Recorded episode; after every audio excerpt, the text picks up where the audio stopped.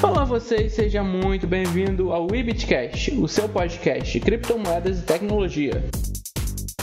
Eu sou o Marcelo Roncati e é um prazer enorme poder conversar com vocês. O Ibitcast de hoje com a temática de crise mundial que os meus convidados de hoje aqui tinham pedido e eu quero já chamar eles aqui para se apresentar para vocês. Primeiramente, Armata Trader. Olá, pessoal. Eita, o apocalipse chegou, hein? A coisa tá feia. A coisa tá preta. Eric Slappers.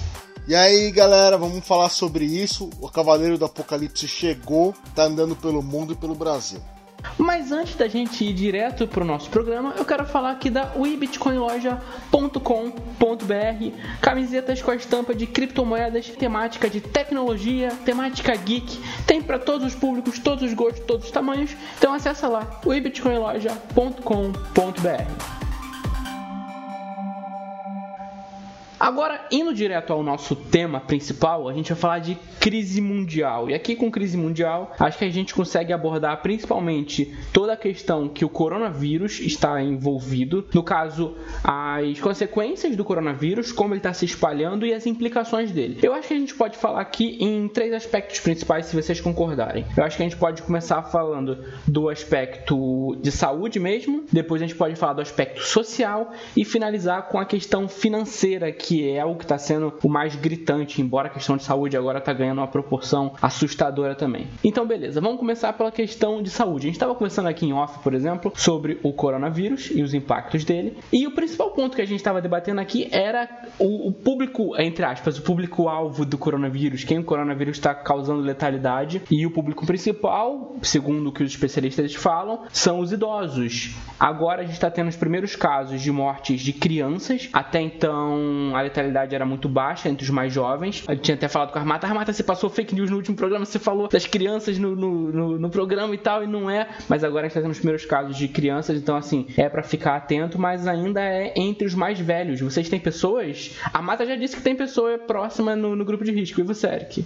Acho que eu sou velho, então acho que eu tô no grupo de risco. Você mesmo tá no grupo. É, eu mesmo me coloco no grupo de risco porque eu sou velho, né? Minha mulher fala que sou velho de alma, já passei dos 80. Então eu me coloco no grupo de isso. Mas eu tô, acho que todo mundo tem um pai, um avô, né? Uma pessoa mais velha para se preocupar, né? Uma tia que gosta. Acho que todo mundo tem pelo menos uma pessoa desse grupo de risco. Sim, e a gente tem aqui a responsabilidade, como nós somos um canal de comunicação, de dizer às pessoas: fiquem em casa, não vão para rua, a não ser que seja extremamente essencial, porque por mais que, por exemplo, você seja jovem, a taxa de mortalidade entre os mais jovens é baixíssima. Ainda assim, você pode trazer o vírus para pessoas que são mais fragilizadas. Os casos. Teve um caso, o primeiro caso de morte aqui no Brasil acabou de acontecer hoje, dia 17, se eu não me engano, se eu não estiver passando informação errada aqui. E era um homem com diabetes. Então, ele tinha 62 anos, ele estava um pouquinho dentro da, da margem das pessoas de risco por idade. Mas assim, se você é uma pessoa que está fora do grupo de risco, você não precisa expor pessoas que estão no grupo de risco à doença. Então, vamos sempre tentar ser responsáveis com isso.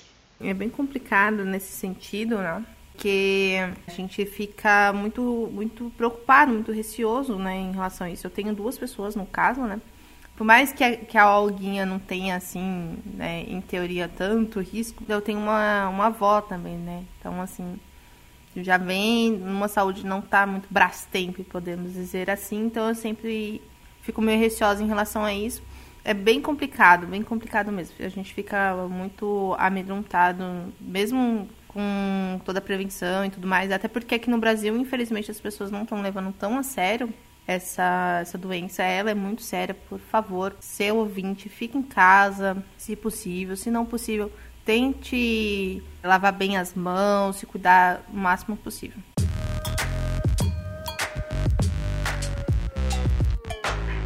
Agora vamos falar do segundo aspecto, que é o aspecto social. A gente vai gastar mais tempo falando do aspecto econômico, mas vamos dar uma palhinha no aspecto social, que eu queria falar justamente do que a Armata tinha comentado agora há pouco, sobre ficar em casa, eu também falei. Então, assim, das impressões de vocês, o que, que vocês estão vendo de reflexo dessa crise no aspecto social? O que isso está mudando na vida das pessoas ou o que não está mudando? Porque muita gente diz que não mudou nada. Olha, viu, pra mãe que tem. Aqui em casa, nem tanto que a alguém não foi. não, não vai pra escolinha escolinha, não vai pra creche e tudo mais. Mas as mães aí que estão com seus filhotes em casa devem estar tá louca já, né? Criança em casa deixa ser virada no giraia. Mas o impacto aqui ainda não tá tão forte como deveria. Eu acho que com o passar do tempo a gente vai ver esse impacto social muito maior. A gente vê reportagens, né, com a 25 de março já bem, o número de pessoas bem reduzido. A Paulista também. Então, assim, são regiões que aqui em São Paulo, que é, em teoria, né, é, já é o epicentro do, do corona aqui no Brasil, que é a quantidade de infectado e quantidade de pessoas em situação crítica, né? É tanto que a primeira morte confirmada vem daqui, acho que a segunda foi no Rio de Janeiro, não tenho certeza. É, tem uma segunda na prefeitura de Miguel Pereira, de uma mulher, de 63 anos. Estão vendo, estão vendo se confirma se é pro coronavírus mesmo. Esse impacto social está começando, mas eu acho que a coisa vai começar a agravar com o passar do tempo. Principalmente porque a gente não entrou no inverno ainda. O aspecto social é que tá muito complicado porque assim é. Eu vejo da seguinte forma, já tem uma, algumas pequenas mudanças, né? O metrô tá mais vazio em São Paulo, o trânsito tá mais leve em São Paulo, não era pra estar. Eu, hoje eu fui fazer o caminho de da minha casa até a Barra Funda, fui e voltei assim, muito mais rápido que normalmente de tempo que eu levo.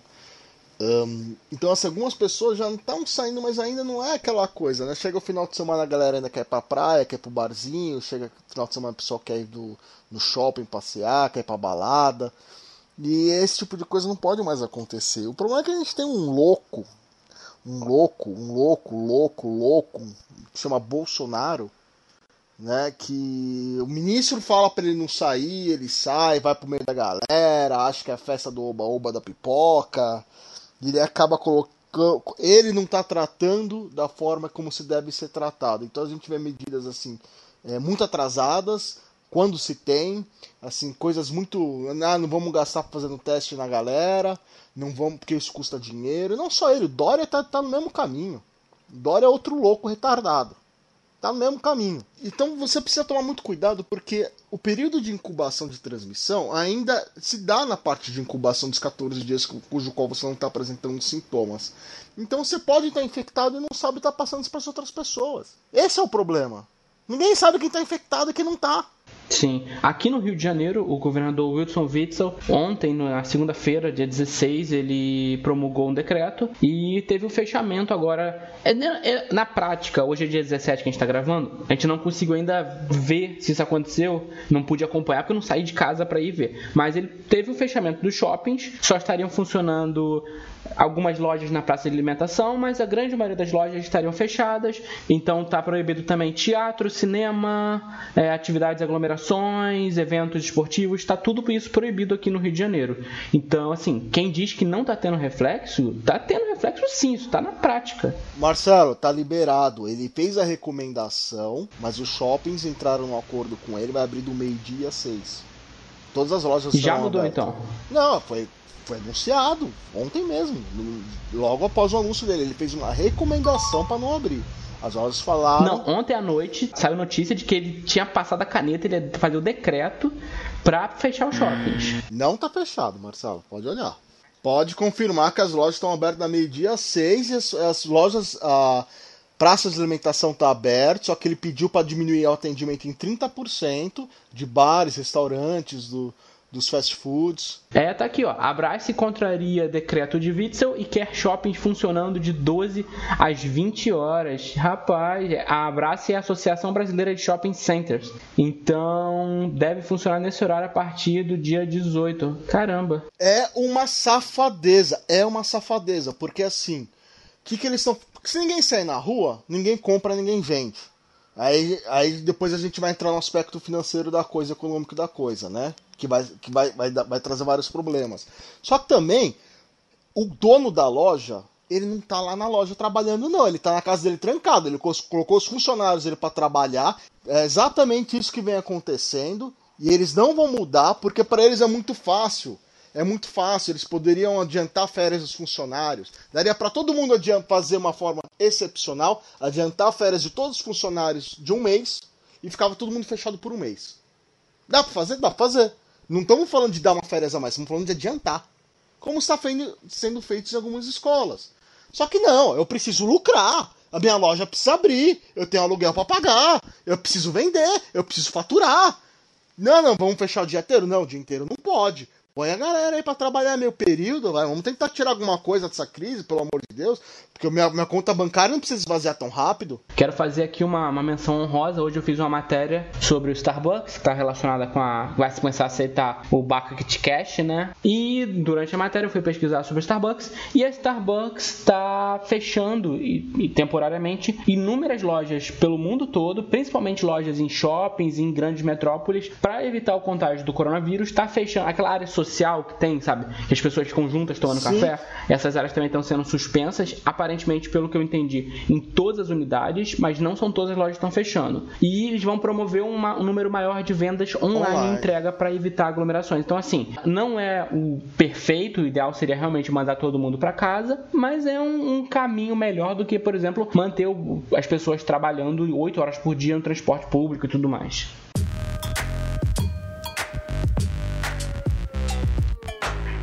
Então vamos lá, pessoal, vamos para a parte final aqui, que é a parte que é um pouco mais densa. A gente falou bem pouquinho da questão da saúde, porque nenhum de nós aqui é especialista. A questão social dá para falar um pouco mais, porque nós vivemos isso, nós estamos, nós somos parte dessa crise do coronavírus, estamos no meio disso. E a questão econômica é a questão principal desse programa aqui que a gente vai abordar hoje. Eu acho que a gente pode assumir dois caminhos para falar aqui. A gente tem tanto o caminho dos mercados financeiros e o caminho das criptomoedas. Por onde vocês gostariam de começar? Eu acho que a gente vai começar pelo tradicional, né, pra gente ter, para mostrar para os nossos ouvintes a, a, ambientação da coisa, assim, né? Como tá acontecendo e quais são as consequências que podem acontecer em relação a isso. Então vamos lá, vocês podem dar um giro, uma panorâmica de como está a situação. Primeiro, mundo se vocês tiverem informação de como começou, de quem foi o primeiro assim que começou a sentir essa crise, eu imagino que foi a China que foi a primeira que começou a apanhar um pouco do coronavírus, porque foi lá que iniciou. Então assim, o panorama geral do mundo e a gente convergindo para Brasil e como está o nosso mercado financeiro, como está a nossa situação. Antes da gente falar da China, a gente tem que falar um, um, uma coisinha antes, né, um detalhezinho antes do corona. Muita gente fala: "Ah, a gente está na crise do corona" o coronavírus, na verdade, não foi a causa né, dessa, dessas quedas tão bruscas aí na bolsa e outras coisinhas que provavelmente vai acontecer e né, tem dados aí surgindo. Mas sim o nosso alfinete. Quem acompanha aí as redes sociais, quem acompanha alguns pessoas que são entusiastas né, do, do mercado de Bitcoin, como o Fernando Urit, o Avelino, qual é o gosto do investimento fácil, enfim, vários youtubers, várias pessoas relacionadas a isso, já estavam, né, de olho numa possível grande crise.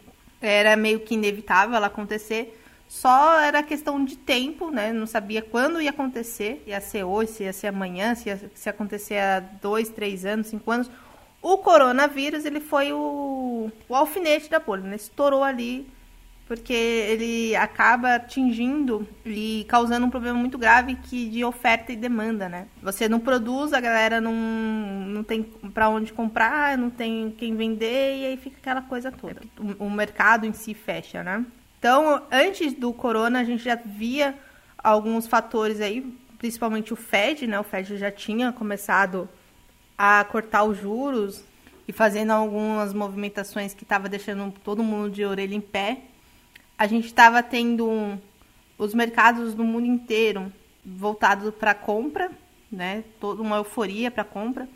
Eu ouvi o termo filhos do, de touro é, em um podcast aqui no Brasil, porque aqui no Brasil, tirando, acho que a gente só teve duas grandes quedas, né? O Eric pode me corrigir. Uma das maiores, além dessa, do Corona, né, agora, foi o Wesley Day. Então, só se foram 20 anos literalmente de movimento de alta no mundo é inteiro. É pumpado, né? Aqui a gente teve umas quedas em 2008, 2002, né? Mas nada tão grave quanto o Wesley Day e o Corona agora. É o Wesley Day, no caso. Isso. Então, a gente vamos, vamos falar sobre o aspecto econômico, né? Como a Armata estava falando, já, a gente já vinha outras quedas, né? Mas a gente, essa galera, essa nova geração, só viveu o bull market, né? Só up, só pumpando os ar... qualquer coisa pumpava. Você comprava merda, pumpava. Você comprava lixo. Tava aparecendo 2017 no mundo cripto. Né? Qualquer tranqueira que você comprava dava lá 10, 20%, 30%. E agora essa galera tá com medo, né? E eu achei muito engraçado ver a Betina fazendo uma live no Instagram dela falando que não tem nem mais meio milhão. o pessoal do Road tá se lascando, né? Pessoal do Road tá se lascando. Mas a, a princípio parece que ainda tem margem para cair mais. Ainda não, não, não acabou esse movimento de queda, não se sabendo o que vai acontecer mais para frente. Porque após coronavírus, se a gente for pegar, por exemplo, Itália, a Itália está quebrada. O pós-coronavírus, o país está quebrado. Essa é a verdade. Toda a atividade econômica foi travada. Já lascou a atividade econômica do mundo. O crescimento mundial desse ano não vai ter. Não vai ter. Você tem até o Trump saindo na mídia falando de possível recessão americana. Você tem a maior economia do mundo falando em recessão econômica. Meu, vai vir, vai vir coisa feia. Na minha cabeça é pior que 2000, 2008, 2009. Em termos de financeiramente, é pior que 2008, 2009. Aí o Brasil vem com medidas tipo, ah, vamos mexer aqui, vamos mexer aqui. Já, já parece que vai ter, não está confirmado ainda, mas parece que vai ter o voucher coronavírus, tá sabendo? Não. Que o Trump vai, vai dar mil dólares para cada cidadão americano? Não, não, não. Voucher coronavírus aqui no Brasil. Vai se estipular algum valor para dar em voucher valendo dinheiro para o trabalhador informal que trabalha na área de serviços, o informal. Porque até então as medidas protegiam o empresariado, protegia, né? E logo logo o governo vai vir socorrer essas empresas. Não, não vai passar aí 20, 30 dias, vai vir alguma coisa para socorrer essas empresas, principalmente as empresas aéreas. A Azul tá com uma queda de quase 70%. Já estamos. É. Se continuar caindo, né? Ah. A gente vai ter a, a maior queda da história da Bolsa, né? É. Que a maior queda foi de 40%. Eu acredito ainda que a gente não chegou no fundo do topo do, do poço. Acredito ainda que ainda tem mais espaço para queda. Muita pessoa vai perder emprego, muita pessoa vai se matar pela janela. E alguns governos, tipo Itália, França, Espanha já proibiram o short, já, já proibiram a venda descoberto. Não duvido que isso venha acontecer também no Brasil para proteger os empresários, porque assim, é nesse momento. Agora, a gente só falou de coisa ruim. Vamos pensar nas oportunidades que as coisas ruins trazem. É nesse momento de crise que o dinheiro muda de mão. É, isso sempre aconteceu. É, é, sempre nesses momentos que o dinheiro mudou de mão. Mas eu estou vendo algumas medidas para segurar esse dinheiro na mão de, algum, de alguns grupos, de uma forma para não passar para vocês, de forma incrível. De forma incrível. O Fed querendo injetar um trilhão, um trilhão. É um Brasil por semana que o cara queria colocar lá nos Estados Unidos, né? Foi, foi vetado. É, é... Tentou colocar agora mais 500 bi. É, foi... Já injetou dinheiro pra caramba, já injetou um trilhão e meio. Já, meu, é coisa pra caramba. Então, assim. Não, pelo que eu pelo que entendi com o Fernando Urit, eles tentaram colocar, mas não por saiu ainda. burocráticas. É, burocracia não, não saiu ainda. ainda. Eu tava lendo o cara falando que era muito cedo, inclusive, que esse desafogo que o Fed está tentando fazer ainda é muito precoce, porque a gente não tá nem no ápice do que se espera. Não, não, não, é, não, é. é. Sabe, sabe por quê? É. Porque, assim, a gente tá. O que a gente teve foi uma experiência. Já estou usando as palavras aqui do Fernando Ures uma experiência de dinheiro barato. Essa é a verdade. Né? De não ter uma moeda lastreada em nada. É. Né? Mas eu não vejo muito sucesso nisso, tá? Eu. Exatamente. A gente tá vendo o Fed, deses... os atos do Fed é um ato de desespero. É, eu não vejo solução para isso. É porque assim, imagina só, você ganha, sei lá, vou arredondar aqui mil reais por mês. Filho, você já tá f para pagar as contas que você tem para pagar. Você já tá faz, contando moeda para comprar as coisas no supermercado. Adianta eu pegar e ligar para você e falar: vou aumentar seu limite de crédito. Seu limite de crédito era mil reais, agora é dois mil, tá bom? Pode gastar. Se a pessoa tiver consciência financeira, ela vai falar: meu, pode aumentar meu limite de crédito. Eu não vou gastar porque eu não vou ter como pagar. Exatamente, é o que está acontecendo. Agora, é. se a pessoa for meio desenfreada, você pode dar todo o crédito do mundo que ela vai pegar todo, mas nunca vai conseguir pagar. É o que está acontecendo com os bancos. E aí vai fora, gerar né? um outro problema, subprime 2.0. Eu acho que vai ser muito pior do que o subprime. Muito não, é muito pior, muito pior. Vamos criar um problema de subprime 2.0. Então, assim, eu não tô vendo solução. Eu acho que o negócio é você ficar em casa mesmo. Eu acho que quando comete, se você guardou dinheiro, tomara que você tenha guardado, compre as coisas que você precisa, porque não tem data para isso acabar. Não sabemos como isso vai ficar e você não sabe quanto você precisa de dinheiro amanhã. O que impressiona é que a galera não percebe é que a grande maioria só olha para as bolsas. as bolsas é o primeiro indício de bolha. Mas as bolhas mesmo, a bolha, aquela bolha que você fala, meu Deus, lascou-se, é a bolha dos títulos nos Estados Unidos. Essa sim é a mais preocupante. Essa é o que faz o Fed jogar tanto dinheiro no mercado para tentar é, controlar isso. Mas assim, uma hora a, o público, né, os, os investidores vão ver, ver que estão sentados em um monte de papel, um monte de dívida, né? Que você compra essas dívidas, né? Você ouvinte que não entende muito como funciona, é assim, eu vou lá, o Eric fala assim, olha, eu tenho uma dívida aqui, você não. tô com cartão estourado. Você não paga para mim essa dívida e depois eu te pago com juros? É mais ou menos isso, né, Eric? Eu isso tô não, é exatamente isso. A gente põe lá um e tempo, eu falo, tá bom, isso. porque o Eric já tem, ele já tem uma confiança na praça muito grande. Né? E eu vou lá e compro, pago lá o cartão de crédito para ele. E aí a gente estipula aí um, um preço para ele me pagando os juros. Só que a cada ano, ou a cada, se, cada desespero do Eric, ele vai e corta os juros, né? Ele vem aqui e negocia, ó, tô cortando os juros. Eu não vou pagar X para você, vou pagar menos. E se o Fed continuar cortando taxas, se o Fed continuar injetando dinheiro, as taxas podem chegar a zero ou pior, a negativo. E aí é a mesma coisa de você estar tá com um monte de, de contas pagas de cartão de crédito do Eric e o Eric fala assim: Eu não vou pagar. Eu vou te dar um monte de papel aqui que eu imprimi na, na, na impressora aqui de casa mesmo. Se você vai aceitar, bom. Se é, eu rolo dívida, paciência. né? Eu, na verdade, eu rolo dívida. Eu, pe eu, eu pego e imito um outro papel para pagar. Devo, tô devendo mil reais para a Armatinha. Eu pego e faço um papel para dever mil duzentos e vendo pro Marcelo. O Marcelo paga. Eu tô devendo mais mil duzentos pro Marcelo, mas aqueles mil reais eu recebi, paguei a Armatinha e rolei a dívida. E vou, e só que cada vez a minha dívida nesse, nesse rolamento ele vai aumentando eu vou fazendo, igual o cartão de crédito, aquela bolinha de neve maldita.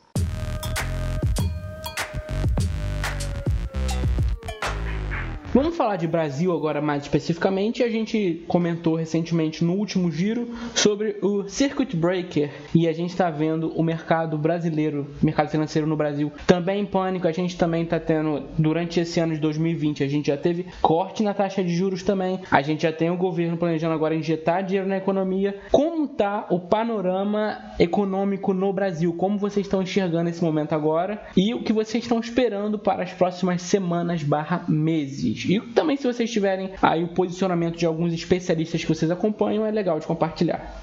Vamos por pontos. Projeção dólar, né? Vamos por pontos. Projeção dólar. Na minha cabeça, 7 reais. Você, Armatinha, nos próximos 15 dias. Atualiza enquanto tá agora, enquanto a gente grava agora o dólar. tá 5 reais. reais. Daqui 15 dias eu acredito em 7 reais. Eu, Eric, eu acredito em 7 reais. Armato. Eu acredito eu acredito num, numa pequena correção aí nos últimos, nos próximos dias, assim, até o final da semana. Ou seja, uma boa oportunidade para comprar. Mas o meu alvo final é R$ 5,90. É, eu tô, eu tô mais agressivo, tô, tô acreditando mais na catástrofe. eu tô falando isso na questão de análise técnica, okay. tá? Eu, essa análise, eu tô fazendo essa análise aí, quem, quem me acompanha, é, nos grupos e tudo mais. O Eric também me acompanha Sim. já faz um tempo. Eu tô falando disso desde R$3,90. É, eu acredito em 7 reais. 15 dias 7 reais, a Armatinha acredita em 5,90. Bolsa, bolsa, bolsa, pontos. Nós estamos hoje com. Fechamos o dia de hoje no Ibob com 74.617 pontos. A gente chegou no, no, nos valores de 2008? Ainda, ainda não. não. Então tem chão ainda. Próximos 15 dias. Eu tô mais apocalíptica.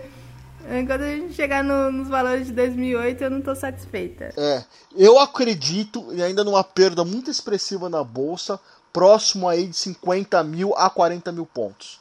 Dentro de um, concordo, dentro concordo. de um prazo aí de, vai, de um mês, um mês e meio. Estourando no máximo. Ah, vai vai, agora a gente vai dar uma boa recuperada por causa da expectativa, né? É. Mas como o, se o corona cada vez piorar aqui no Brasil, né? Já era, meu filho. Que é a nossa expectativa. cara vai sair. Infelizmente a nossa expectativa é sair... é pior mesmo, né? Vai ser a barra dos Secret Breaks, assim, um atrás do outro. É, eu acredito realmente que Já batemos os recordes, né, gente, essa semana. É, e, e, mas assim, como eu falei, enxergue isso com oportunidade. Enquanto o Brasil permite que você vender, aqui a gente não dá, disclaimer, aqui a gente não dá carro de, de compra, carro de venda, aqui a gente só não dá sugestões de nada de, né, investimentos. né? tem, que, tem que lembrar isso para o nosso usuário.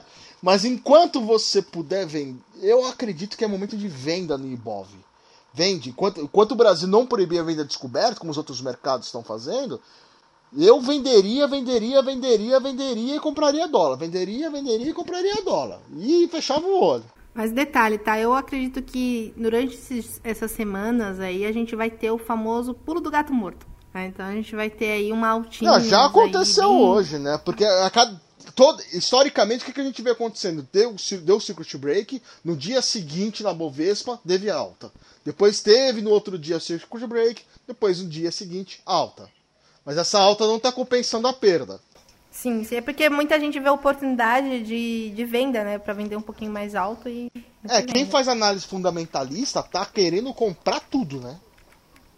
Sim. Tá querendo comprar Sim. tudo. Né? Quem faz, quem é mais grafista tal, sabe que é um movimento de queda que não é um momento para comprar agora, que tem que esperar o negócio.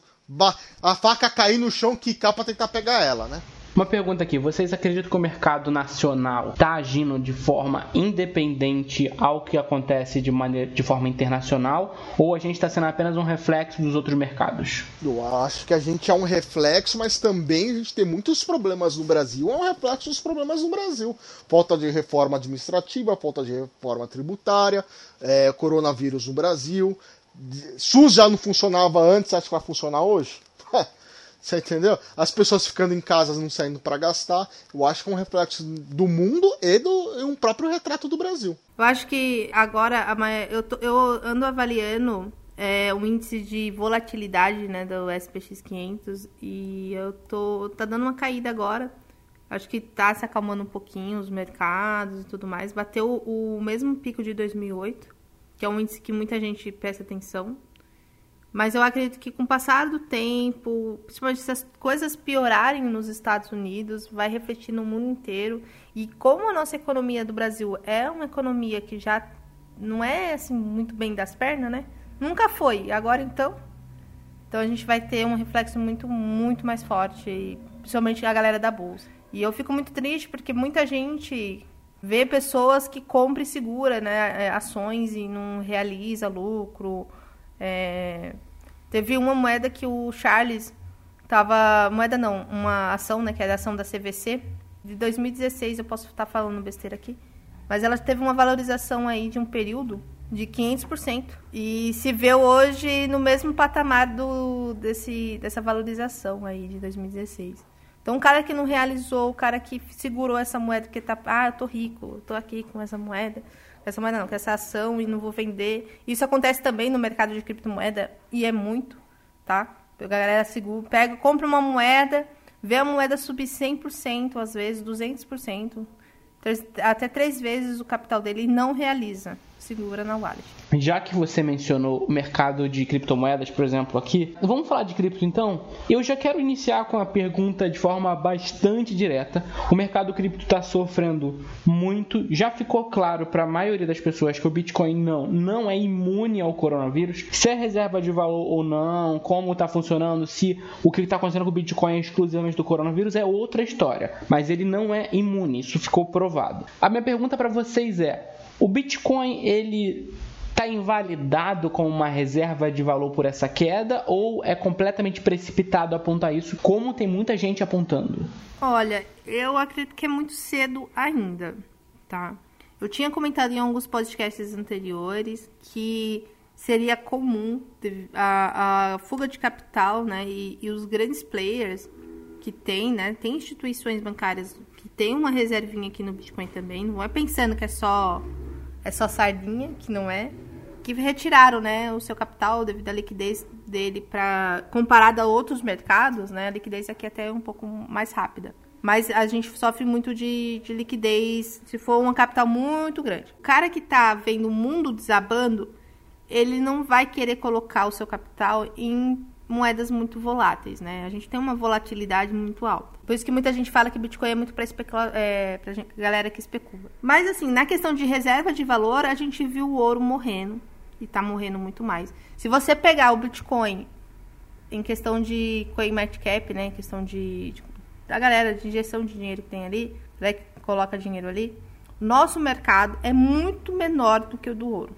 Muito menor do que o ouro. Então ele caiu bastante. Então a gente tem que prestar atenção mais em questões mais fundamentalistas do que o preço, né?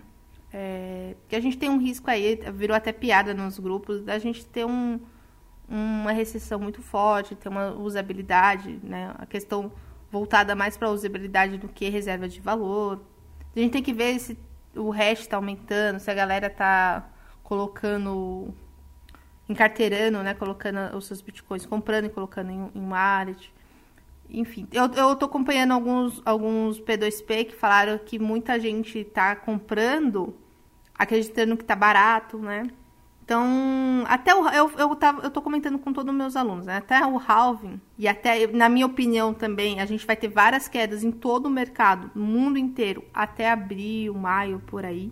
Que aí a gente, vamos ver se até lá a Itália já deu uma desafogada, né? A Coreia do Sul eu sei que já tá indo aos pouquinhos, o Japão também. Então, assim, a tensão vai diminuindo, a galera vai vendo oportunidade de compra e vai comprando aos pouquinhos. Mas por enquanto, como analista técnica, eu não estou comprando nada, só estou esperando com pipoquinha para ver assim Bitcoin o mais baratinho possível, para me comprar é, comprar Bitcoin a preço de nanana, de banana. Tem um povo aí falando em Bitcoin a mil dólares, dois mil dólares. Você acredita que seja possível, Mata? Tecnicamente é possível sim.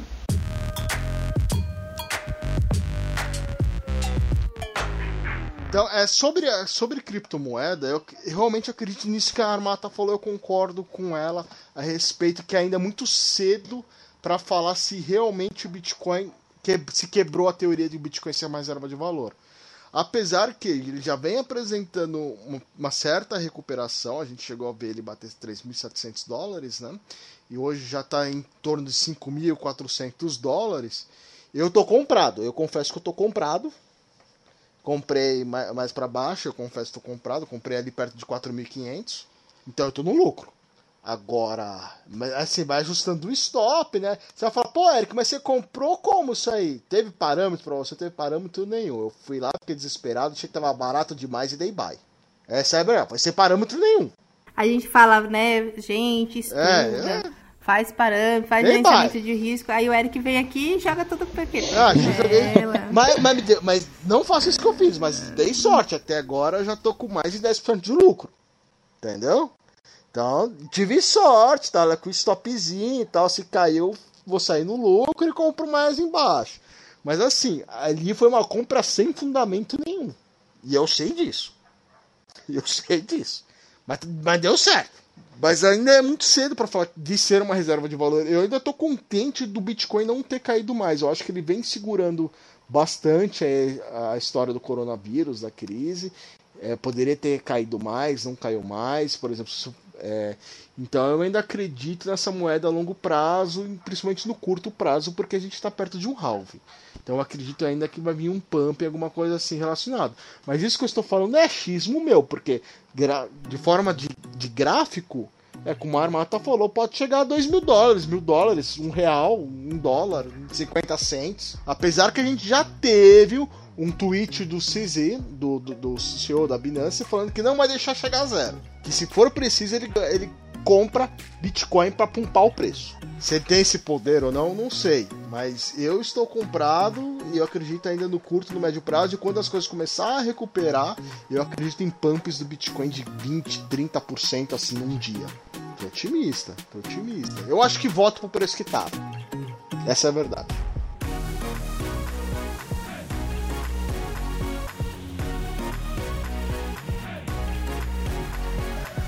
Bem, pessoal, estamos aqui finalizando o nosso Webcast de hoje, o Webcast da crise mundial, a crise do coronavírus, como preferir. Eu quero agradecer a presença dos meus convidados aqui comigo hoje, Armata Trader, Eric Slapelis. Por favor, pessoal, suas considerações finais. É, o fim do mundo chegou, meus caros amigos. Segurem, força, entendeu? Não saiam de casa, não contamine as outras pessoas. Guarde o seu din-din porque vai fazer falta depois. Fica aí, filho. Esconde a carteira, corta o cartão de crédito. Pede para Deus te perdoar. Chegou o momento de você se arrepender. É isso. Depois dessa mensagem deprimente do Eric Armata, vamos lá, uma mensagem otimista. Então, pessoal, não fique apavorado, não fique assustado com o mercado morrendo.